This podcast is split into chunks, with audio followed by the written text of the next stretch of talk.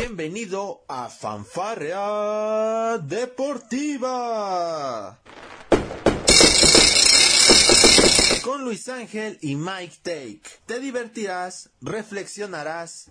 Ah. También te informarás sobre el deporte. Comenzamos. ¿Qué tal amigos de Palco Deportivo? Muy pero muy buen día tengan todos ustedes. Estamos en una emisión muy especial de este su programa Palco Deportivo, ya lo saben. El jueves tuvimos el previo de la selección mexicana, ahí con información en nuestras redes sociales, así como en nuestras plataformas. Y pues bueno, hoy toca el post, me acompaña Octavio Otlica, quien por cierto es el que le da el seguimiento a la selección mexicana para nuestro sitio desde el palco.com. Octavio, te saludo antes de entrar en materia. ¿Cómo estás, muchacho? Te veo un poco cabizbajo.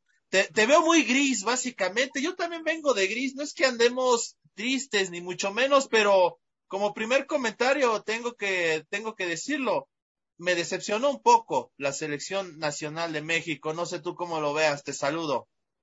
¿Qué tal, mi estimado Luis? ¿Cómo están? ¿Cómo van las cosas por allá? Pues la verdad es que sí, tuvimos un partido, híjole, sabe, yo creo que es más, muy agridulce, más, la verdad, más agrio que dulce eh, la, selección mexicana no pudo imponerse entonces, ante su acérrimo rival en lo que fue pues este clásico de la CONCACAF, de los dos gigantes de la CONCACAF no se pudieron, no, no, no, no pudieron hacer mucho, la verdad. Eh, sí hubo mejorías en algunos aspectos en la defensa. Por fin se me hizo ver a mi Johan Vázquez, ya por fin se me hizo ver a Johan Vázquez eh, como titular. Hay otras cositas que vamos, que vamos a ir analizando conforme vaya, conforme vayamos avanzando, pero sí igualmente estoy decepcionado por, por, por el, lo que presentó el Tata y ojo que se nos viene encima, todavía nos faltan dos partidos, pero pudimos a lo mejor tener el boleto desde ahorita, no lo pudimos conseguir, se está complicando la selección hasta el final. Solo esperemos que no, no vaya a haber sorpresas en estos dos últimos partidos. Yo, yo, mira, el, yo creo que el boleto ya se tiene, Octavio. O sea, no, no, no, no creo que vaya a correr riesgos la verdad es de que la, la selección, imagínate, para que México tuviera que estar en repechaje tendría que perder los próximos dos partidos frente el que es contra Honduras y El Salvador y aparte que gane Costa Rica o que mínimo saque cuatro puntos. Yo francamente no es que sea imposible, pero sí lo veo muy complicado. Me parece que el boleto ahí está. Ya eh, hay que comenzaremos a analizar este este partido de fútbol que es cierto venía, el entorno era, estaba muy enrarecido, Octavio, tú y yo lo sabemos, eh, has seguido a la selección mexicana, nos has ayudado con la cobertura a través del sitio desde el palco, también con, con, con varias notas al respecto, dándole seguimiento a las convocatorias del Tata Martino, iniciando con esa parte, pues bueno, hizo mucho ruido el tema de que, de que de nueva cuenta te quedaba esa sensación de que no estaban los que andan en mejor momento futbolísticamente hablando y me parece que este partido terminó por comprobar que hay una zona en particular que le tiene que preocupar bastante al Tata. Muchos dicen la defensa, pero a mí lo que más le tiene que preocupar al Tata Martino es el ataque, porque ahora resulta que no solo nos tenemos que ocupar por el centro delantero, sino que también nos tiene, nos tiene que ocupar quienes están acompañando ese centro delantero. Ni Jesús Manuel Corona, ni Irving el Lozano, que hay que mencionarlo, viene de una lesión con el Napoli, no había sido titular regular por esa misma situación de la lesión, pero no están, no están aportando esa profundidad a la selección mexicana, este, mi estimado Octavio. Sí, lastimosamente no tenemos pues una gran baraja de, en este momento de atacantes y los que en algún momento están sí en plena forma tanto en la liga como en el extranjero no son considerados como el Tata. Estábamos diciendo este problema de, de no con de no llamar, por ejemplo, en su momento a Acevedo. Acevedo lo llamaron porque se lesionó este Jonathan Orozco, si no ni siquiera lo hubieran tomado en cuenta. Entonces, Ese es su punto, oye, cuatro porteros para qué? Exactamente, o sea, no entiendo. Para que juegue solo uno, entonces no, no, no se entiende, ¿verdad? Hay jugadores que verdaderamente sí han tenido un, bajonazo de nivel. Lo de HH, por ejemplo, eh, se justifica en algunas ocasiones porque pues obviamente no tiene los mismos jugadores que en el Atlético de Madrid, pero también ha tenido un bajón importante de juego. Jesús Corona a veces parece que no, no está el, el tecatito que está acostumbrado en el Sevilla, no aparece, lo de Chucky todavía viene saliendo de una lesión no está en su plena forma al 100%, lo de Raúl Jiménez ha perdido balones importantes en estos últimos partidos, eh, Rogelio Funes Mori ya no estuvo convocado, yo creo que también la afición lo pedía, ¿no? El, el bajón que dio Rogelio Funes Mori también es muy, muy grande, y bueno, pareciera que no tenemos en, por estos momentos jugadores en plena forma, así como, como, pues como son los resultados. A México lo que le hace falta es, tiene ataque, pero no tiene para finiquitar las jugadas. Y, puedo contarte unas ocho, nueve ocasiones de peligro en este partido en el que ni siquiera ni Chucky, ni Tecatito Corona, ni siquiera Raúl Jiménez pudieron concretar ya en los cambios. Bueno, Alexis Vega no iba a poder hacer mucho en los 10 minutos que, que, lo metió el Tata. Entonces sí pareciera que estamos en una grave, perdón, en una grave crisis y pues es algo pues de ya de actuar, ¿no?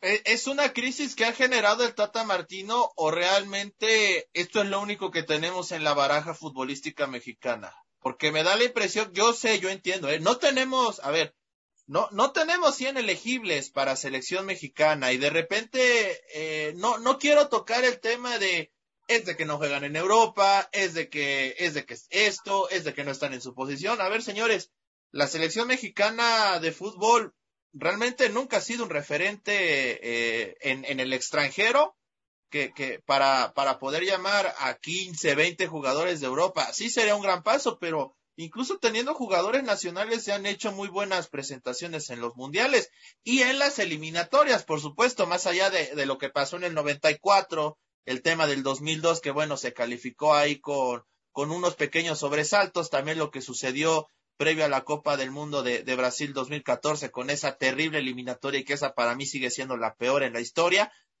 Escalón abajo, por supuesto, de los dos mundiales que no lograste ir, ¿no? De, de aquella de, aquella Copa del Mundo en el 74 y también lo que pasó en España 82, por supuesto. Pero bueno, mencionar este tema de la selección. ¿Realmente estamos en una crisis de jugadores o como te, o como te vuelvo a preguntar, tiene que ver más con las selecciones que ha hecho el Tata Martino? Yo creo que tiene que ver más con lo que ha hecho Gerardo Martino al frente de la selección. ¿Por qué? Porque vemos el caso más reciente que fue controversial en los últimos días. Argentina, por ejemplo, llamó a este pues, mexicano argentino, este Lucas Romero. Eh, la verdad creo que actualmente juega en la Lazio. Entonces, pues él, eh, si bien no, nunca se sintió verdaderamente mexicano al 100%, y él lo dijo abiertamente, eh, a, a sus escasos pues 20, 21 años que tiene, más o menos, pues ya ha sido convocado por la selección mayor. Tenemos el ejemplo ahorita de, de este chico Flores del Arsenal, que están, tiene la misma edad, si bien no está en el primer equipo, sí tiene grandes participaciones, por ejemplo, no, no fue convocado, o sea, ya también lo venimos diciendo en programas anteriores, yo creo que lo que le falta a México ya es un relevo generacional, ya, o sea, si hay jugadores y muy buenos, eh, mexicoamericanos que están en el extranjero, que son chavos que no tienen tanto recorrido en la primera división, pero pues como no son mediáticos, no les dan la oportunidad. Entonces yo no creo que haya una, una crisis. Simplemente el Tata tiene siempre que agarrar a los mismos, a las vacas sagradas, porque no hay de otra, porque a veces la Federación Mexicana también impone jugadores, los consentidos del propio Tata, entonces tenemos jugadores... ¿Qué son más, impuestos o, o consentidos, como tú dices? Yo veo más consentidos que impuestos, ¿eh? Totalmente. Yo, sí. Ah, como, se ve con, el Tata, sí. Y, digo, finalmente el Tata se muere con la suya y está en todo su derecho, pero de arriba, del lado de la federación, sí tienen que venir exigencias, ¿no? Mira, vas a cerrar, cierras el ciclo futbolístico en cuanto a juegos oficiales frente a Estados Unidos lo vas a cerrar sin una victoria en cuatro partidos, ¿eh? Tres derrotas, eh, dos de ellas en finales y, y, la otra eh, derrota en eliminatoria y luego Estados Unidos te saca un punto en el Azteca. Me parece que son cosas que tienen que ser inaceptables para cualquier selección nacional mexicana. Este, hablas del tema de, de los jugadores y, y yo vuelvo a lo mismo hay jugadores que te están cumpliendo otras funciones diferentes a las que hacen en sus equipos habitualmente. Los dos ejemplos más concretos que yo tengo son las de Héctor Herrera y Raúl Jiménez. ¿Qué está pasando con Raúl Jiménez? ¿Qué pasó ayer básicamente en el partido? Bajaba hasta media cancha a recuperar un balón, algo que hace con el Wolverhampton, porque sí lo hace, no, no vamos a decir que no, pero ¿cuál es la diferencia? Que con el Wolverhampton rápidamente se coloca para poder recibir el balón y poder hacer un remate a gol. Ayer en las, con la selección mexicana muchas veces Rol Jiménez recuperaba los balones en media cancha, servía para Corona o para Irving Lozano, pero al momento de ir al ataque ya no estaba Jiménez, ya veías muchas veces a Charlie Rodríguez, Jiménez se quedaba un poquito atrás, entonces, ¿qué está pasando ahí, este, mi estimado Octavio? Da, dale, da la impresión que no están en la misma frecuencia los jugadores. No, totalmente, se, ve que hay una disparidad muy grande entre los jugadores, eh, no, no sabemos también cuál es el motivo, también si son eh, derivado al, a la crisis mediática que también tienen ahorita los jugadores con que está el, el, fuera tata, con que algunos ya no deben estar. No sé si eso tiene que ver, pero sí la verdad eh, es como si cada quien tuviera un conjunto diferente, o sea, y, y lo vimos el día de ayer.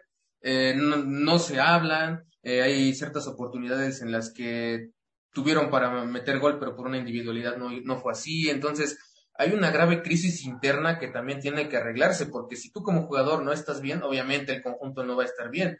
Y yo digo, para mí, para mi opinión, Gerardo Martino tiene que ver eso y no lo hace. Simplemente, a mi parecer, solamente los forma y les dicen jueguen como puedan y yo hago, yo voy a mover pues mis fichas a como yo me acomode, como vayan acomodándose en el partido, pero sí se ve que, no sé si hay una indiferencia entre lo que es el cuerpo técnico y los jugadores, pero sí se ve que hay un grave problema interno que debe de arreglarse. No creo que de aquí a dos partidos se vaya a arreglar, de aquí al Mundial, tiene que, porque si no, qué desastre haríamos en el Mundial, pero sí hay un grave problema interno que, que es visible a simple vista, ¿no? Oye, el Tata dijo en conferencia de prensa previa este que este partido frente a Estados Unidos es como jugar un mundial prácticamente. Pues perdona, pues que me perdone, yo le escribí en Twitter, si así va a jugar el mundial, podemos olvidarnos siquiera del cuarto partido, ¿no, Octavio? Yo creo que quedan esas dudas, porque a ver, en el análisis también frío, o sea, no es que México haya jugado mal, me parece que si lo comparamos a los otros dos partidos que tuvo frente a Canadá y Estados Unidos en, en la última fecha FIFA, este, mostró, digamos, ciertas aptitudes, sobre todo en la defensa, mucho mejores que lo que había mostrado en los anteriores partidos. Sin embargo, ese tema de la generación de juego a México, ¿cómo le sigue doliendo? Porque, a ver, disparos a gol no tuvo muchos. Lo que tuvo fueron aproximaciones al área que terminaron, eh, que terminaron con malos pasos, pases, perdón, o malas decisiones. Oye, la de Charlie Rodríguez en el primer tiempo que había robado, me parece que fue Raúl Jiménez y que la robó muy bien hacia Charlie, que hace el giro y se la da hacia la otra banda, hacia Jesús Manuel Corona, en vez de rematarla una de una, busca, busca conducirla el balón y se le termina escurriendo. A ver, esa no es una jugada de gol, Octavio. Esa es una, esa es una mala decisión, una mala determinación que tomó este Tecatito Corona. Y de esas México tuvo varias. Sí, tuvo muchas, y como te estamos, como te dije, eh, o sea, México tuvo ocasiones eh, importantes, igual no, no, de, no de peligro constante, pero sí se aproximó bastante. Eh, no estamos diciendo igual que la selección juegue así mal, pésimo, ¿no? También lo, lo, que, lo que dijiste. Se, eh, me gustó más cómo se jugó, pero de la media cancha hacia atrás. La verdad sí hubo un, un, cambio totalmente bueno y eso tiene que ver porque pues, está, estuvo Johan Vázquez, estuvo Jorge Sánchez. Jorge Sánchez para mí, fíjate, tuvo un partido bastante bueno también, fue muy Mejor el, el segundo que el primer tiempo, ¿no crees? Yo creo que el primero corrió muchísimo hacia atrás. Sí, pero ya, ya en la segunda mitad ya encontró como pues modo de juego y la verdad me gustó muy, muy bien cómo jugó él. Está César Montes también, Gerardo Arteaga, o sea, se veía eh, una defensa, si no bien sólida, puedo decirte que sí, una defensa que sí está bien parada y sabe lo que hace, pero, híjole, a México todavía le afecta el, este último paso de, de, la falta de gol y lo viene arrastrando desde fechas atrás, ¿no? Y es algo que... La falta de gol y la creación. Sí, exactamente, porque igual de medio del medio del campo hacia arriba, pues no hay no hay nada. Realmente eh, yo vi eh, lo que es el centro del campo muy, muy discreto el, el, día de ayer. Y también hay que decirlo, o sea, las oportunidades que dejaron abrir estos huecos en medio del campo fue lo que terminó aprovechando Estados Unidos para, para poder generar ellos también jugadas de peligro interesante, como la jugada esa de Pulisic, que casi, casi este, acaba en el fondo de la portería de Ochoa, pero que igual salió bien. Eh, Ochoa es otra, es otro jugador que, fíjate, yo siempre lo ando criticando, yo siempre he sido un crítico de Ochoa, sin embargo, ayer me gustó, en algunas ocasiones tuvo momentos muy importantes, entonces él también fue un factor para que no se rompiera ese cero en la portería. Sí, este, mira, yo Ochoa no, en, podrán decir lo que sean, pero me parece que por lo general en selección, más allá de ese error que tuvo frente a Canadá, que bueno, tampoco es achacarle al todo el partido, pero con selección mexicana en este tipo de instancias tan importantes ha sabido responder, por supuesto. Me parece que la portería es el, es el menor problema que hoy tiene la selección mexicana. Me parece que no, no va por ahí la cosa. Volvemos al tema de la, de la generación. La que tuvo Pulisic, sencillamente tenía que ser gol, Octavio. O sea, no, es un error eh, grosero de, de Christian Pulisic. También por ahí tiene, tuvo Ochoa otra atajada. No, no recuerdo si fue de, de Tim Wea o de Musa en ese disparo, que, que bueno, ataja bien este Guillermo Ochoa en el primer tiempo y, en el segundo, ¿no? Lo de, lo de, lo de este, lo de Giovanni Reina que sirvió para su, su compañero Pifoc y que al final no, no logró rematarla, la llevó prácticamente por la línea de tiro de esquina, uno de esos remates increíbles. Estados Unidos tuvo las más claras de gol, eso, eso no hay manera de, de, de negarlo. Y, y volvemos, a México esta parte de, de, de generar buen fútbol de, de, la línea de medio campo hacia, hacia el ataque, cómo le ha costado trabajo. Por momentos había destellos de buen entendimiento entre Charlie Rodríguez e Irving Lozano y también Jorge, Jorge Sánchez transitando por la banda de la derecha, pero poquitos, eh, pocos destellos. Un Irving Lozano que también por momentos se la pasaba reclamando más de lo que jugaba. Yo creo que ayer quedó muy claro que Irving Lozano no está para ser titular este Octavio. Yo entiendo el tema de que juegan en Europa, pero ¿sabes qué? Si no está, no está. Y hoy, este, el Chucky Lozano no está para ser titular. Me parece que, que el Tata Martino le respetó de más, ¿no? Sí, la verdad es que se vio eh, que estaba un poquito fuera del partido, estuvo reclamando muchas.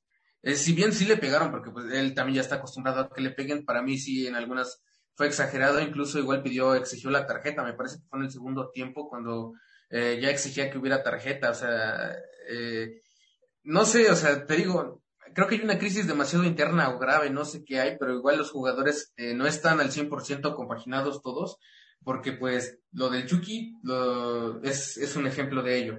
Lo del, también este problema de si fue o no penal sobre Raúl Jiménez. Ah, ¿te parece penal, es? Digo, a mí, a mí me, si me, si me das a elegir uno, me parece más penal el que le hicieron a Jiménez que lo que pasó con Alexis. Alexis ya le había marcado la, ya le había ganado la marca al defensor este Estados Unidos. Estas malditas costumbres de los jugadores no es exclusiva de los mexicanos, también hay varios en Sudamérica que la aplican, pero estas malditas costumbres de tirarse para buscar un penal, mi estimado Octavio, yo no las entiendo. Y yo creo que cuando la ve Alexis Vega se le tiene que caer la cara de vergüenza. Sí, fue totalmente vergonzoso lo que hizo Alexis Vega y que eh, yo leía en Twitter que precisamente él, él, él pareciera que está jugando en Chivas y no en la selección mexicana y es que, eh, o sea, tú lo viste, eh, él ganó la marca, pudo generar más, si no se hubiera tirado, quién sabe, hasta gol marcaba porque sí. No, igual y de verdad le hacen penal, ¿eh? Y, sí, era una jugada demasiado interesante, pero esa, esa maña, ese según colmillo, se deja caer de manera infantil, de manera grosera, y por su culpa pues, le sacaron la segunda amarilla y no va a poder estar frente a Honduras, lastimosamente. O sea, fue un error totalmente infantil. Sí, exactamente. Oye, a ver, eh, vamos a repasar el once de México, nada más para que, que, no quede ahí. Guillermo Ochoa en la meta, Jorge Sánchez, César Montes, Johan Vázquez, Arteaga en la línea defensiva, la, los tres mediocampistas, Edson Álvarez como el único contención, Herrera en una banda, Charlie en la otra, y arriba Corona, Jiménez y Lozano en esencia, por nombres, si así, por nombres nada más, este es el mejor once que puede presentar México, me parece. Mucho se habla sobre el tema de Javier Hernández. Bueno, está teniendo buenos partidos con el Galaxy, está anotando, pero creo que queda muy más que más que obvio que Javier Hernández está borrado de la selección mexicana. No nos vamos a meter en, en ese tema. Ya se ha platicado mucho acerca de la de las malas actitudes que tiene Javier, que bueno, no cae bien en el plantel. Bueno, ya con lo que se tiene, me parece que este es el once eh, tipo que tiene la selección. Yo veo dos factores, la poca flexibilidad del Tata Martino para probar otras formaciones y otra muy particular en este partido y que a mí me llamó la atención, mientras Estados Unidos hizo cinco cambios, pues el Tata Martino nada más se fue con dos, metió a Alexis Vega y Eric, Gutiérrez, nada más, mi estimado Octavio. Yo sé que a veces que depende mucho del partido. Bueno, en Liga MX tenemos a un técnico como Diego Coca que por lo general hace dos cambios en todo el partido, le gusta mantener su orden, pero en este caso de eliminatoria y con todo lo que se jugaba, más el desgaste que ya estaba teniendo un jugador como Irving Lozano, pues me parece que era buen momento para poder ver a, a Dieguito Laines, ¿no te parece? O igual a, a Uriel Antuna, Henry Martin en la línea de ataque, no sé tú cómo lo veas. Sí, yo igual eh, ayer estaba comentando precisamente eso, yo, yo pedía mucho a Uriel Antuna para desequilibrar, porque o sea, te estás jugando una eliminatoria contra Estados Unidos, y al ver que te estancas del medio campo hacia arriba, pues oye, o sea, haz cambios para que seas un poquito más desequilibrante. Tienes a Vega con el disparo pues a larga distancia, tienes a Diego Vega lo intentó, ¿eh? Exactamente, no lo intentó tampoco. Eh, y también porque pues los cambios los hizo casi 10 minutos sobre el final, entonces no sé qué, es lo que le pasó a, Gerardo Martino, si de plano eh, pues yo no, yo no vi como si fuera un partido mundialista, así como él lo dijo, pero oye, tienes a Alexis Vega, Tienes a Diego Laines, que también Diego Laines es muy desequilibrante. Tienes a Auriel Antuna, tienes a, jugadores pues muy buenos en la banca. ¿Por qué no los usas? ¿Por qué no los usas si estás viendo que tu rival hizo pues sus modificaciones muy a tiempo? Eh, y por momentos eh, sí se vio esa mejoría en, los Estados Unidos. Estados Unidos igual le fue un poquito mal al, para culminar las jugadas, pero sí se vio también por momentos que estaba sobrepasando México, no, no en todo el, momento, porque al final México con sus carencias y todo pudo, pues de alguna manera sacar las papas del horno, pero fue muy criticado esta acción, la verdad, de Gerardo Martino, incluso en el estadio estaban gritando el fuera tata, porque no es posible que vas 0 a 0 el minuto 79-80 y no hayas hecho ningún cambio y que nada más entre Vega y Gutiérrez no te van a hacer ellos. Así fuera Ronaldo no te va a hacer nada en 10 minutos. Oye, a partir del 70 de, la, de la segunda parte, da la impresión que Estados Unidos pues ya se estaba haciendo la idea de que, ¿sabes qué? Si no lo voy a ganar, no lo voy a perder tampoco. Eh, comenzó a retrasar líneas y con eso fue suficiente para que México ya ya no pudiera llegar. De por sí en un partido que fue muy trabado, que insistir, las más claras y realmente claras de gol las tuvo Estados Unidos. Pero tampoco es como que hubieran matado a México a, pelotazos, ni mucho menos. Es más, si hablamos de pelotazos, quien metió más fue la propia selección mexicana. Esa es una realidad. Y es este análisis agridulce el que se está haciendo porque, porque estás viendo que de medio campo insistir hacia adelante no hay ese entendimiento y aparte te topas con acciones individuales como por ejemplo eh, de, de, Edson Álvarez que se agradece el empuje y por supuesto, pero se le tiene que meter un poco más de cerebro. Oye, Edson debió haberse ido expulsado, ¿eh? Y no por una entrada altera, sino por una reiteración de faltas. Yo creo que le perdonaron dos amarillas, ¿no? Sí, la verdad, eh, yo vi a, a, Edson también un poquito duro en ese aspecto, con, con todo lo que cometió le perdonaron la, la roja, la verdad, porque igual yo creo que hubiera sido pues para nosotros eh, muy malo no contar con Edson en el próximo partido, pero sí, también Edson está muy descolocado en estos momentos. No sé si era por esta, por el hecho de ir a un 0 a 0, la verdad. No sé si era ese asunto, pero sí se vio que estaba jugando muy duro, al más, al más de lo que él lo hace habitualmente. Entonces yo creo que todo México ya estaba frustrándose, ¿no? Porque pues tienes el 0 a 0. Estados Unidos eh, realmente si bien buscaba la victoria, pues ellos con un empate pues más que suficiente se, se iban contentos, pero México tiene la presión encima, ¿no? Y, y la afición se lo hizo saber porque hasta el, hasta el grito, el famoso grito homofóbico se escuchó. Al final. al final se escuchó el fuera tata. Entonces, híjole, o sea, se está complicando cada vez más para México porque no sigue sin convencer. Todo este octagonal final jugó, la verdad, sin convencer bien. Dio para, tuvo, un, tuvo la verdad un estancamiento muy grande, fue de, de más a menos y pues no se ve que haya alguna salida pronto. Y es que México es un hecho que va a calificar a la Copa del Mundo, pero tiene que cambiar su, su cara de aquí a, a finales de noviembre, porque si no, ni de fase de grupos podemos Exactamente, exactamente. Y bueno, vamos a ver qué es lo que va a suceder. Insistir, un partido muy complicado, este, pocas ideas realmente para poder generar fútbol de medio campo hacia adelante. Y pues bueno, menciona lo de la gente que se comportó muy bien durante todo el partido. La desesperación era normal. Yo lo di, y fíjate, yo lo dije en, en palco durante la emisión del jueves, también lo dije en podcast, e incluso lo mencioné en TikTok también. Habrá que ver cómo reacciona la gente si el partido por ahí va caminando del minuto 30, 20, 30 del primer tiempo y si México todavía no va ganando Vamos a ver qué tan bien se comporta la gente en ese aspecto de empezar a gritar, de empezar a reclamar y peor si, si bueno, los Estados Unidos te están dominando. Afortunadamente, no, eh, bueno, México no iba perdiendo para ese minuto. Tampoco Estados Unidos te estaba dominando, aunque tuvo las más claras.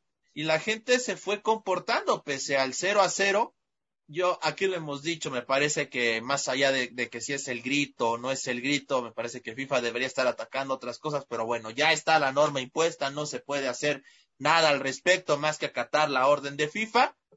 Y ya al minuto 85, pues vino ahora sí la, la desesperación completa de ver a un sistema un tanto monótono, la, la inflexibilidad que ha tenido el Tata Martino de solo llamar a, a, los mismos 28 jugadores o 29 si agregamos a Reyes que se agregó a esta ecuación y que yo creo que podría disputar un, un, puesto como suplente regular y es que te juega dos posiciones, te puede, te puede jugar, bueno, tres, lateral, te puede jugar como central y también en la contención, o sea, es muy versátil Israel Reyes, me parece que hubiera sido una buena opción, no sé si, no creo que de titular, pero sí le pudieron haber dado algunos minutos a, a Isra Reyes, es uno de los ejemplos que, que se me viene a la mente también en esa parte para buscar otro tipo de ideas, pero ahora te pregunto por la formación, Tavo. A lo mejor es tarde, pero, por ejemplo, ¿no crees que este partido frente a Honduras podría servir también al Tata para ser un poco más flexible en esa parte de su formación y salirse de ese 4-3-3 que de hace un año para acá no le ha funcionado? Yo digo que sí, es, una, es buen momento para experimentar algunos tipos de modificaciones importantes. Es curioso porque antes con Osorio nos quejábamos por el, excesivo... la rotación. Las excesivas rotaciones y modificaciones. No me digas que ya lo extrañas. Eh, no, pero es curioso que ahora con Martino nos fuimos al otro extremo. La falta de estos cambios que pueden generar también ya para que se, se haga un poquito más dinámico. Entonces yo, yo supondría que tendría que hacer cambios en la formación para tratar de ser un poquito más incisivo, no lo sé, a lo mejor un 4-4-2, ¿qué te gusta?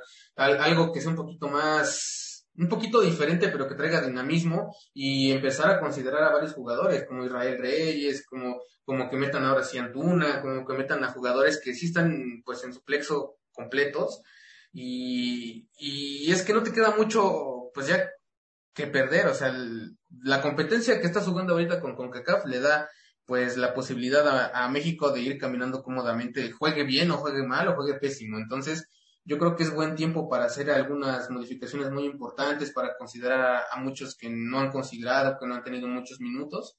Entonces, esperemos que, que así sea. La verdad no lo creo porque Martín es muy cerrado en este aspecto, muy, muy, muy cerrado. Es más fácil que cambie la formación a que de repente traiga a otro jugador de los que nunca ha llamado. Eso ya lo veo muy, muy, muy, ten, muy difícil. Tendría que venir una lesión o algo realmente espectacular para que eso ocurra, pero si no, no lo veo, Tavo. Sí, totalmente. Y es que es muy, muy grave esta situación. Y ahora, ahora otra cosa que te quería mencionar antes de que cambiemos de tema es el enojo de la afición eh, es entendible también por el precio de los boletos. O sea, los boletos estuvieron demasiado, demasiado caros para lo que es una eliminatoria mundialista. Eh, en, en, el transcurso de esta ¿No crees que los boletos en el fútbol de por sí ya son caros para el espectáculo que muchas veces se ofrece?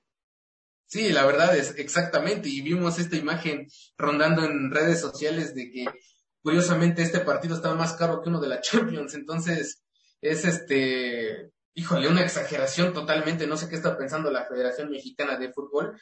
Eh, si de por sí ahorita ya tienen una mala fama y están sobre de ellos, qué necesidad de subirle a los boletos y para un 0 a 0, pues yo creo que no vale la pena, ¿no? No, y aparte hubo reportes de Diario Record y de otros portales que mencionaban que mucha gente ya no, este, se quedó esperando hasta 45 minutos después del inicio del partido para poder entrar por este tema del Fan ID es increíble que pasen estas cosas, ¿no? Hay que pagar el internet, Octavio, si no luego no podemos trabajar. Sí, totalmente le salió, creo que todo mal, al, todo mal a, la federación, en este caso de implementar pues cosas que son de seguridad como el Fan ID, o sea, sí entiendo que es para tener un mejor control de los, de los asistentes. Pero, debes tener todo bien detallado, ¿no? O sea, y te va a costar una buena inversión, pero pues oye, estás poniendo esas reglas que están bien, no es que estén mal, pues entonces debes tener todos los conductos adecuados para que el aficionado pues entre en tiempo y forma, ¿no? Porque a ver, Está bien que el registro pueda tardar un poco, pero cuando es por fallas de internet, fallas del QR, entonces ahí ya, oye, el aficionado puede decir, ¿sabes qué? Esto no es mi culpa, o sea, me lo resuelves ahorita porque yo te pagué un boleto. O sea, no me lo regalaste, te lo pagué. Y se dice que varios, varios eh, aficionados, no me consta, pero se dice que ya los dejaron pasar así, pues era tanta la insistencia de los aficionados que dicen, oye, pues ya déjame pasar. Entonces varios entraron ya sin ser registrados debidamente y esto también se dio para que se escuchara el grito. Porque, pues, ¿Tú crees? Yo digo que sí, porque hubo aficionados que no estuvieron registrados en un 100%, entonces pues ellos debieron aprovechar. Oye, pero pues vaya que son ruidosos porque sí lo escuché, el grito, ¿eh? Sí, y, y taparon incluso el sonido local el que, el que dice México, se escuchaba creo que más fuerte esa palabra con P que, el propio sonido del estadio. Y es que eso demuestra que toda la afición está enojada, más por lo que pasó ayer, más por lo que hizo el Tata, o lo, por lo que no hizo el Tata. Entonces, ¿Tú crees que hay una ruptura? ¿Al fin hay una ruptura entre selección mexicana y afición? Por lo, por lo que ha pasado eh, últimamente, yo digo que sí, totalmente. ¿Por qué? Eh, vamos contando del fútbol mexicano en general, pues por lo que pasó, por lo de las decisiones que se tomaron en lo de en eh, esta situación de Querétaro Atlas, en bueno, esto viene de atrás. A ver, ¿quieres quieres que hagamos un resumen de los últimos tres años? Ah, eh, se va el Morelia a Mazatlán, que bueno, eso enojó particularmente a la afición de Morelia. Sí. Se, se quita el descenso no solamente de ascenso a Liga MX, no, se quita desde, desde tercera, segunda y expansión, ¿no? Viene el tema de la certificación que enojó a toda expansión. Viene, luego vino este tema ya de, de, de Irapuato y el ascenso que le negaron a expansión, que fue todo un rollo y aquí tuvimos incluso una cobertura muy interesante con mi, con una colega ahí de Irapuato que pude platicar con Diana León Aquí le mando un saludo, que siempre está ahí al pendiente de Palco Deportivo, por supuesto. Y bueno, ya rematamos con lo que tú mencionas, ¿no? Con lo de Querétaro, o sea, ah, y quieres añadirle otro, a lo mejor, no sé qué tanto influye, pero el tema del cambio de imagen en la selección mexicana, que tampoco agradó mucho. Ah, ¿Estarás de acuerdo? Le sumamos los temas deportivos nos sale una, una muy buena lista que hay que ponerla en Arial 10 para que se haga pequeña, mi Octavio. yo creo que una, una bola de nieve que ha ido rodando, rodando desde hace, desde hace pues, pues tres o incluso cinco años por este cambio tres años, te estoy diciendo, ¿eh? y si contamos todavía desde lo, lo que pasó con Lobos WAP, todavía lo que pasó con Jaguares de Chiapas, y desde más atrás, más atrás, más atrás, pues yo creo que igual la afición ya llegó a un punto en el que ya está muy molesta, y todavía el mensaje que dijo este John de Luisa, este, ah, si no quiere, si van a gritar, entonces no entran. Ese, ese mensaje que, me parece que ese mensaje que da John de Luisa le dio en el traste al trabajo que hizo el comité de, el, el área de mercadotecnia y publicidad de la Federación Mexicana de Fútbol con esto de las campañas. Bueno, me parece que es increíble que John de Luisa se, se haya expresado de esta manera. Yo creo que, que su, que, que, el área de marketing y publicidad dijo, oye, no me ayudes, compadre, estás viendo que queremos conciliación y tú estás rompiendo todo lo que, lo que, lo que construimos, que ahora, para mí tampoco esas campañas no ayudaron, eh. Para mí tampoco es que hayan ayudado, este, no veo ese gran cambio que tanto se habla, en Estados Unidos se grita cuando se quiere, aquí en México, bueno, tenemos, lo de Querétaro, hay que añadirle otro punto, lo de las barras, a ver, lo hemos mencionado aquí, para mí no son malas las barras. Yo, bueno, y lo digo por la experiencia que he tenido con la barra del Puebla, que bueno, somos de la ciudad, Octavio, la, la conocemos de vista, la hemos visto. Y bueno, la del Puebla se comporta bien. Entiendo que hay barras que no se comporten bien, esas sí tienen que erradicarse o tienen que controlarse de mayor medida. Pero a ver, la federación tenía en las barras de todos los equipos a buenos aliados para poder combatir este grito y hacerlo de una manera mucho más, este, más, más lógica, menos forzada, no con estos mensajes de Guillermo Ochoa en la televisión, bueno, por medio de publicidad. El mensaje que dio ayer Ochoa y que fue orgánico, que de verdad le salió Ochoa de, del corazón, que de verdad se sintió, esos mensajes sí sirven, no esos mensajes diseñados que te dan una hojita y afición mexicana, por favor les pedimos que no griten, o sea, esos no sirven, te sirven los que salen de acá y me parece que las barras pueden ayudar perfectamente a que se dé un mensaje correcto a la afición mexicana y que se invente un grito o una porra, lo que tú quieras, para ya erradicar definitivamente el, el, el famosísimo grito homofóbico, pero ni eso la Federación Mexicana de Fútbol ha sabido gestionar y las barras son muy importantes. No sé si tuviste la oportunidad de ver de las muchas entrevistas que se hizo, una me llamó la, la atención a la barra de los Pumas, en donde mencionaba, es que nosotros podríamos ayudar, podríamos ayudar a erradicar el tema del grito, pero nunca se nos consulta y yo estoy de acuerdo con él. Totalmente, siempre hay, pues, la Federación Mexicana siempre, eh, no sé si quiere traer a la gente como, como los borreguitos, como antes siempre dominó la televisión, eh, de que aquí te va el mensaje y lo tienes que cumplir porque sí, o sea, tienen que entender que la gente ya no es la, la eh, ya no tiene el mismo pensamiento que es unos 20, 30 años atrás, o sea, la gente ya se dio cuenta de todo lo que ha hecho la federación. Incluso, no sé si recuerdes, de Brasil, 2014 para atrás, incluso la federación promovía el grito homofóbico. Yo me acuerdo de algunos comerciales para, apoyar a la afición de gritar el, esa palabra. Entonces es muy hipócrita que ahora venga la, la federación persinándose todo el tiempo porque no... Bueno, Rodo, de este, pero no, mira, yo creo que hay que tener esta parte y lo hemos platicado, ¿no? Aquí, bueno, al menos yo nunca lo vi con ese, en ese contexto fue FIFA, estamos de acuerdo. Yo no lo vi, puede, haber teorías y todo, y habrá que preguntar a cuántos realmente sienten que es en ese contexto, pero sabemos cómo es la picardía del mexicano, ¿no? No, no, no nos vamos a meter en ese rollo porque ya es algo tan, tanto que hemos mencionado. Digo, la medida ahí está. Se pudo controlar ayer, sí, salió al final y como era obvio iba a salir si el resultado no acompañaba insisto, me sorprendió bastante que no saliera antes el grito, algo que es muy bueno porque me parece que la gente entonces ya entendió. Además de que también, a ver, gritas eso al minuto 40, te sacan del estadio, te quitaron, bueno, no te quitaron, pagaste 1500 pesos y encima te vetan cinco años, o sea, como que no le veo el caso, ¿estás de acuerdo? Sí, totalmente. O sea, así hay que meterle ya también la afición individualmente pues un poco de lógica y decir, a ver, si, si me van a vetar, pues sabes qué, pues mejor o no vengo, o, me evito de gritar eso y puedo gritar cualquier otra barbaridad, ¿no? Sí, totalmente. Y es que, eh, como lo mencionas, o sea, la afición verdaderamente entiende el contexto y, bueno, eh, independientemente de lo que diga FIFA, sí se ha erradicado en el, o sí se erradicó en algún punto, ya no se gritaba y actualmente lo están haciendo pues como protesta. ¿Por qué? Porque pues la Federación Mexicana ha hecho, ha deshecho a su conveniencia. Entonces, este grito no, ahora yo lo considero que no es para ofender a alguien en particular, sino es un grito de protesta para que la, para que la federación tenga el merecido, para que eh, básicamente a nosotros no nos va a doler si le quitan dinero o no a la federación, y creo que a la misma federación no le duele tampoco. Pero es un grito de protesta para que se note que los aficionados están molestos con todo lo que está pasando actualmente. Entonces, pues la, yo digo que la gente va a seguir gritando conforme vaya jugando México. Lo vamos a ver a lo mejor con Honduras o de regreso en el Azteca en El Salvador. Entonces hay que, hay que, hay que ver cómo, cómo va a seguir todo este rollo.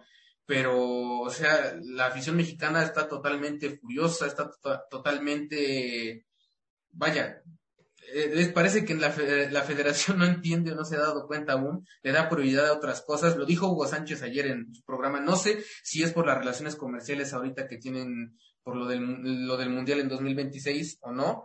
Eh, la verdad lo desconozco, pero también pues la federación se ha, dado a torcer el brazo con, con, lo que es Estados Unidos y con la FIFA y con los organismos que están arriba para a lo mejor quedar bien, ¿no? A nivel internacional, aunque a nivel nacional todo esté, pues la verdad, por, por el caño, ¿no? Sí, sí, sí, sí, ese, ese grito, bueno, ayer al menos se aminoró bastante, esa es una realidad eh, yo creo que podríamos poner como la un de las pocas palomitas que ha tenido la Federación Mexicana de Fútbol en los últimos meses, si no es que en el último año. Y el otro grito que ya mencionaste, el fuera Tata, y que ese se viene escuchando desde la jornada pasada de fecha FIFA, mi estimado este Tavo. ¿Se le acabó el crédito realmente al Tata Martino ante los jugadores o esto es una simple y mera crisis futbolística? Pues yo considero que es un poquito de ambos, la verdad. No sé, pues qué le sucedió de al, Tata a medio ciclo mundialista. Cuando llegó, llegó con un cartel muy grande, llegó con la vara muy alta y sí, o sea, debutó con una victoria ante Chile, eh, tuvo momentos muy importantes, ganó una Copa Oro, pero se empezó a apagar, eh, de, un momento para acá se empezó a perder esta idea de, juego, no sé a qué se deba, la verdad. Si es igualmente porque está desconectado totalmente del fútbol, que si ve el fútbol mexicano, que si no lo ve, que si está en Argentina todo el tiempo, no lo sabemos, pero no, no, no se entiende por qué fue este bajón tan importante de, de, juego. Y es que también no es culpa del técnico, o sea, también hay, es culpa también de los mismos jugadores, de los que siempre están ahí, que incluso hasta se molestan porque los convocan, porque están exigiendo de más, eh, como la declaración de Andrés Guardado en la semana, que porque el pasto está feo hasta para entrenar o correr. Entonces, pues yo creo que tanto el Tata como los jugadores son los que ya están de plano desconectados. Desconozco si llega a perder otra vez el Tata, o si llega a haber un empate o alguna otra cuestión extraordinaria y lo lleguen a cesar, o llegue a haber un cambio de técnico de aquí a Qatar, la verdad no lo sé, pero híjole, va a ser un caos y si llega a haber un cambio, yo lo, yo lo dudo que se dé Oye, por fútbol yo ya no creo que pase, eh, digo, tendrías que perder los dos partidos que vienen y así sí te la creo. Pero está sonando, mira, no, no vamos a meternos al otro tema que tiene que ver con el Tata, pero siguiendo en esta línea sí se ve complicado, hablando de lo futbolístico, a menos que pase eso que estás mencionando, ¿no? Sí, pero la verdad no lo creo y además el sistema de, de nuestra bendita CONCACAF siempre va a favorecer la mediocridad deportiva, entonces pues vamos, es un hecho, o sea, México va a estar en la Copa del Mundo, entonces. A ver, está la frase de al mundial no vamos, pero a México le ganamos. Y básicamente México se va a enfrentar a dos equipos que van a jugar con esa frase, Honduras y El Salvador, aunque Honduras es allá en, tierras catrachas y cierras aquí en el Azteca contra El Salvador. En el papel tendrían que ser este seis puntos en la bolsa, ¿no? En el papel. Vamos a ver si se concreta o no, mi estimado Octavio, porque sí ha sido ha sido muy difícil, ¿no? Digo, realmente ante el, el juego ante Honduras que jugaste en el Azteca lo goleaste 3-0, si no mal recuerdo. Y el del Salvador lo ganaste, pero sí te costó al principio hacerles gol. Son escenarios completamente diferentes, vamos a ver qué es lo que ocurre, pero en el papel parece que no tendría que haber ningún problema ahí. No, totalmente. Eh, pues a legua se ve que son seis puntos muy importantes, seis puntos para conseguir de una manera fácil, así como, como van las cosas.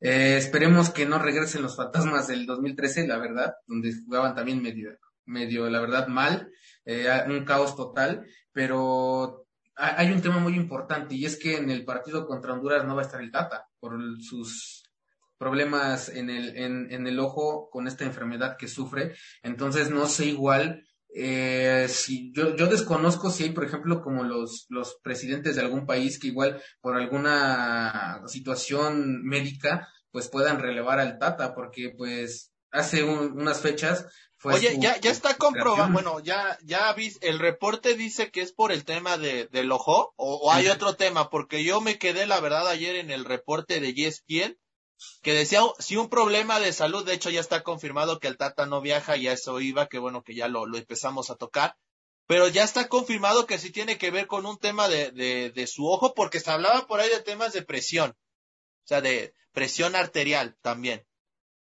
Eh, eh, por lo que yo estuve informándome hace un rato, eh, fue, es por los dos. La presión se, se debió a que, bueno, ves que hace unos meses operaron al Tata por el estreñimiento de la retina, entonces ya empezó a tener algunas secuelas que le generaron una infección en el ojo y esta infección generó problemas eh, de, de presión. Entonces, como que se le juntaron las dos cosas y esa es la situación por la que no va a viajar. Va a checarse en los Estados Unidos porque corre el riesgo de que estas secuelas de la operación pueden que hagan eh, que, que, pierda, que pierda la visión o se, o se disminuya. Entonces, eso es lo que te iba a preguntar. Si el Tata ya no está al 100% para dirigir a la selección, ¿se podría tener como una cláusula para que se, se sustituya en este aspecto? Yo creo que, sí. Médico? ¿Es, algo, médico? Sí, sí, o sea, es un tema médico. Yo creo que ese tipo de cláusulas vienen en el contrato y yo creo que esa, digo, lamentablemente, ¿no? Porque no se le desean a nadie ninguna de esta situación médica y bueno, si tiene que pasar esto, pues va a pasar, ¿no? Pero se verá a su tiempo. digo, la federación no se puede dar el lujo de tener al técnico en esa situación. Imagínate que en pleno embarque mundialista México pierda a su director técnico por un tema de salud que esperemos que no pase. O sea, si es una cuestión muy seria que se tiene que abordar una vez terminada la eliminatoria, ¿no, mi estimado Octavio? Sí, yo digo que se tiene que tener un plan B o hasta un plan C porque esto sí es muy delicado y es que es, es lamentable porque su operación me parece que fue en el último trimestre de hace un año y había salido bien, o el reporte médico indicaba que, que su operación había salido bien precisamente en su ojo, pero ahorita con esta recaída y es algo muy delicado lo que es este desprendimiento de retina, a a las dos fechas para que cierre la eliminatoria mundialista. No sé si va a haber algún problema igual, porque quien lo sustituye allá en Honduras, pues no se sabe si, si lo va a hacer de una manera correcta o si llega, por ejemplo, a perder o empatar. México no, no sé si vayan a usar eso como excusa, ¿no? Que no estuvo el Tata para, para ver lo que, lo que pasó en el partido, pero sí es algo muy lamentable, ¿no? El Tata no estuvo contra Costa Rica, lo recuerdas, por este tema de la operación y ganó México por la mínima. Mira, yo insisto, hasta cierto punto a México le acomoda que sean estos dos partidos porque es viajar a Honduras y después recibir a El Salvador, que insistir, aquí México tiene que buscar sí o sí los seis puntos porque matemáticamente todavía no está segura la clasificación y yo insisto, el empate de poco, a mi entender, le sirve a ambos por este tema del medio boleto. Panamá perdió, perdón, Panamá empató, empató una disculpa contra Honduras y Costa Rica le ganó por la mínima a Canadá. Esto cómo dejó la tabla, es que sí la dejó muy candente, o sea, Canadá 25, Estados Unidos y México 22, Costa Rica 19 y Panamá 18, o sea, Panamá le gana a Estados Unidos, Costa Rica, Costa Rica por ahí también saca la victoria y gana México, o sea, compromete a Estados Unidos, eh, completamente en este tema de la clasificación. Sí, eh, todo, todavía no hay, no hay nada para nadie. Estas dos jornadas van a ser importantes, pues yo creo que de Estados Unidos para abajo Canadá ya aseguró su, pase por, por, el buen el buen proyecto que ha, que ha venido llevando en esta en esta eliminación mundialista pero todavía Estados Unidos y para abajo sí se puede mover muy todavía se pueden mover los lugares muy muy diferentes eh, misma situación pasa con Conmebol ahorita también todo parece que se va a definir hasta el final entonces pues tanto México como las demás selecciones que tienen posibilidades de ir yo creo que no van a dejar pasar esta esta oportunidad y van a desperdiciar sus partidos. Entonces, va, va a estar muy, van a estar muy interesantes estos dos últimos partidos. Y pues ya el primero de abril conocemos quiénes, contra quiénes se van a enfrentar las, las elecciones que pasen. Entonces, va a ser una semana muy cargadita y muy, muy buena en este aspecto de, de quién va a pasar y quién no va a pasar al fin. Ahora estaremos al pendiente, mi estimado Octavio, y vamos a estar este en, en, redes sociales a ver qué armamos, ¿no? A ver, a ver qué se nos ocurre armar por ahí en, para el sorteo. Afortunadamente va a ser prácticamente a las 10 de la mañana. La verdad es que nos echa la mano mucho Qatar en ese aspecto porque ya cuando sea el Mundial en noviembre nos vamos a estar este desmañanando mucho, ¿no, mi Tavo? Sí, vamos a, pararnos muy, muy temprano, pero tampoco no va a ser como, por ejemplo, en el, en el Mundial de Corea-Japón, que eran partidos en la madrugada, exactamente. Sí, no, no. Lo, bueno de estos horarios ahora. Agarramos fiesta de dos días, Octavio. Así es, y pues ahí vamos a estar el pendiente también por el, por si es que pues, bueno, a quién le va a tocar enfrentarse México, quién, quién va a ser la sorpresa del grupo de la muerte también, va a estar muy buena esa, esa transmisión que van a hacer en, en varios eh, medios aquí en México también siguiendo este, este ya tan, tan mítico sorteo mundialista. Exactamente, el último mundial de, de 32 selecciones que tendremos porque ya después vendrá el carnaval que ya todos conocemos.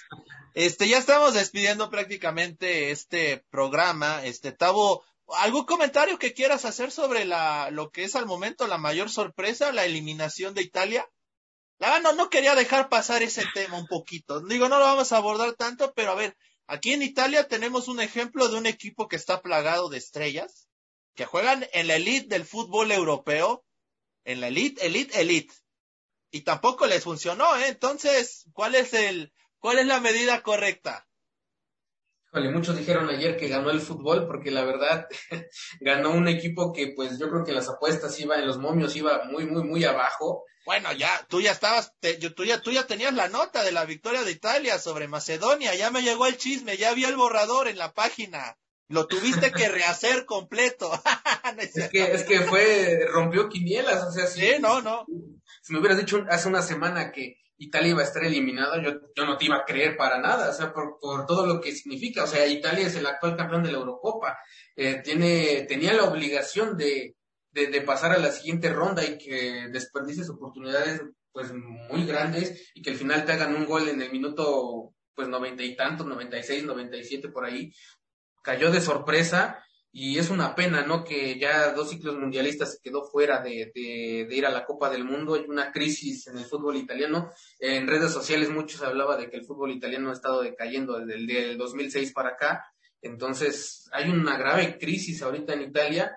Eh, pero es, es lo que te, lo que también te, estaba comentando ahí este, de manera de manera personal que es algo que creo que nunca vamos a ver con México y menos ahorita con los nuevos sistemas que se van a implementar de más de más pues eh, países eh, a la Copa del Mundo, entonces es una, es una sorpresa, es triste la verdad, pero ahí nos muestra que hasta los grandes pueden caer y es el, ahí está, ahí está Italia como principal, como principal protagonista. Pues el fútbol italiano viene cayendo desde hace tiempo, ¿no?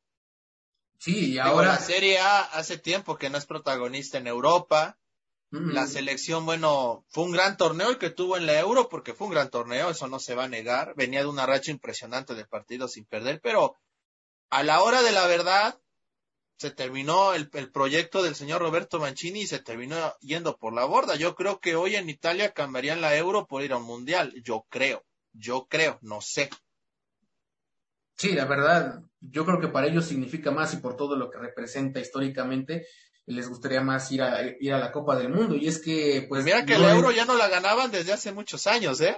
Sí, y fíjate que igual se rompieron maldiciones con, con Italia pero pues oye, o sea, ya son dos ciclos mundialistas que no puedes, que no puedes ir al, que no puedes ir prácticamente la Copa del Mundo, que es algo muy importante también para ellos, entonces es algo pues inaceptable, incluso en redes sociales vimos a muchos eh, exfiguras pues eh, molestos por la situación, por todo lo que pasó, eh, Roberto Baggio también estuvo ahí en redes sociales, eh, pues no sé si eran mentadas de madre en italiano o qué, pero igual estaba triste, lamentaba lo, lo, lo, que pasó.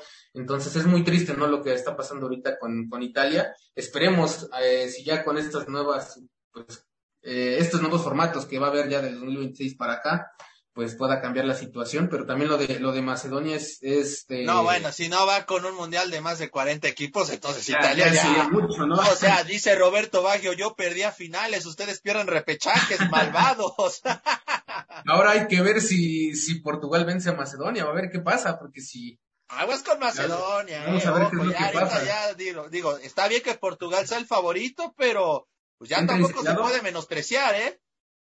No, y es que lo, lo, lo, hemos visto actualmente, el fútbol nos ha regalado cosas pues insólitas, increíbles, y quién sabe, o sea, te digo, hace una semana yo no hubiera creído que Italia hubiera sido eliminado, pero ahora quién sabe si, si CR7 y compañía puedan, puedan vencer a Macedonia, o quién sabe, porque pues, como Macedonia se nos puede colar, ¿eh? Sí, oye, acuérdate, este, ya de repente estaba escuchando, bueno, leyendo, en Twitter es una fiesta, Octavio, tú lo sabes, es una fiesta al 100%, de repente estaba escuchando, bueno, leyendo tweets que decían, Macedonia en el bombo 2 o en el bombo 3 con, eh, y que le toque en el grupo a México, ¿cómo ves? Allá están armando aquí los grupos, una fiesta. Va a ser el, seguramente el, el grupo de la muerte si está Macedonia y México ahí dentro. Imagínate ese grupazo ahí con Inglaterra, ¿no? ¿Qué te parece? Vamos a, vamos a ver si podemos replicar lo que hizo Costa Rica en 2014. Va, exactamente, vamos a ver qué es lo que sucede en ese tema. A ver, estoy aquí en, eh, de hecho, en Twitter. Ah, mira, aquí está. Rápidamente, ya para ir cerrando ahora sí. Mira, vamos a, les voy a repasar rápido los que ya están dentro de las, del Mundial. Al momento tenemos 19 calificadas. Qatar, Alemania, Dinamarca, Brasil, Francia, Bélgica, Croacia, España, Serbia, Inglaterra, Suiza, Países Bajos, Argentina, Irán, Corea del Sur, Japón, Arabia Saudita, Uruguay y Ecuador. Esos son los calificados al momento, Octavio. Y para ti de Conmebol, ¿quién crees que vaya al repechaje? Sí, pues porque ahorita está entre Perú, está entre Colombia, está entre Chile, entonces entre ellos tres se van a se van a disputar. Fíjate, pues, yo creo que Colombia se, se, se, se cuela, ¿eh? Yo creo que Perú se, se cayó y va Colombia por la suya. Entonces, Chile igual va a ser otro Italia. Sí, más o menos, digo, no, a otra escala está Chile, tú y yo lo sabemos, pero por, ahí. Yo, yo no, no creo que, que, Perú pueda retomar el vuelo, ¿eh? Habrá que estar muy al pendiente de la eliminatoria en Conmebol. Va a ser el martes o es el domingo ese partido. Mm, me parece que es, a ver, déjame checar. Sí, en lo que lo checas, yo aquí les comento las próximas jornadas de la CONCACAF. El domingo 27, 2.05 pm, Canadá, Jamaica a las 3. El Salvador, Costa Rica a las 5, Estados Unidos, Panamá. Y a las, a las 5 también, perdón, Honduras contra México. Y la última fecha de, de CONCACAF, Panamá, Canadá, el miércoles 30 de abril a las 7.05 Costa Rica, Estados Unidos, el, el miércoles también a las 7, bueno, todos son a las 7, perdón. Costa Rica, Estados Unidos, México, El Salvador y Jamaica contra Honduras para cerrar la, el octagonal final de la CONCACAF, mi estimado Octavio. Sí, por parte de Conmebol, pues todos los juegos de la jornada pues número 18 para ellos va a ser el, el martes, este martes, este 29 de, de marzo y todos a la misma hora. Sí. Todos para evitar amaños, para evitar, cosas raras. Cinco partidos se van a jugar al mismo tiempo, se va a enfrentar Perú-Paraguay, también Ecuador-Argentina, va a estar Venezuela contra Colombia, el Chile-Uruguay también va a estar bueno, Bolivia-Brasil, todos a las 5.30 horas de la Ciudad de México, así que, pues aunque quisiéramos seguir todos, no, no tenemos tantos ojos, pero pues ahí vamos a estar siguiendo los que podamos y a ver quiénes son los últimos boletos. Tenemos los ojos para ver y los oídos para escuchar. o partimos la pantalla en cinco, este Octavio, ¿no? Sí, no hay, no, hay, no hay problema, pero de que traemos la información, ahí va a estar ah, toda. eso sí, ahí, la vamos a tener, síganos en nuestras redes sociales. Este, Dios mío, ya nos acercamos a noviembre peligrosamente. Eh, gracias Octavio por estar aquí conmigo. Un gran saludo a todo nuestro público que nos estuvo viendo amablemente esperando que tengan un gran fin de semana. Tavo, un último comentario que tengas ahí para, para nosotros, este, coméntanos tus redes sociales para que te puedan ir siguiendo. Sí, aquí en, en, Instagram estoy como Octavio MX y en, Twitter estoy como arroba Octavio Tlica y podemos, eh, pues ahí estoy siempre al pendiente, eh, este, compartiendo cosas pues relacionadas con el mundo del deporte, alguna otra cosa de periodismo en general y ahí, ahí estamos por si, por si nos quieren seguir. También este, también le vamos a mandar un saludo a, nuestro amigo Emerson que siempre está al pendiente de, de ahí de, de, lo que pasa en Palco. Igual esperemos que esté con nosotros en noviembre para lo que se viene en el Mundial porque sí va a estar bueno y va a estar cargadito seguramente. sí, va a estar muy cargado, va a estar muy cargado sin lugar a dudas. Pero bueno, Síganos en desdelpalco.com, ahí está el sitio web con la información, no solo de fútbol, también tenemos béisbol, lucha libre, en fin, los temas más relevantes. Eh, síganos en Facebook, Palco Deportivo, en Twitter, arroba Pal Deportivo, en nuestro podcast Fanfarria Deportiva, también ahí andamos, ahí también van a poder escuchar este, este comentario que tuvimos para todos ustedes. A nombre de Octavio Tlica, yo soy Luis Ángel Díaz. Muchísimas gracias por habernos acompañado en esta emisión especial de Palco Deportivo con motivo de la Selección Nacional Mexicana en su búsqueda por un boleto a Qatar 2022. Excelente día a todos. Esto fue Fanfarrea Deportiva. Te esperamos en nuestra próxima emisión.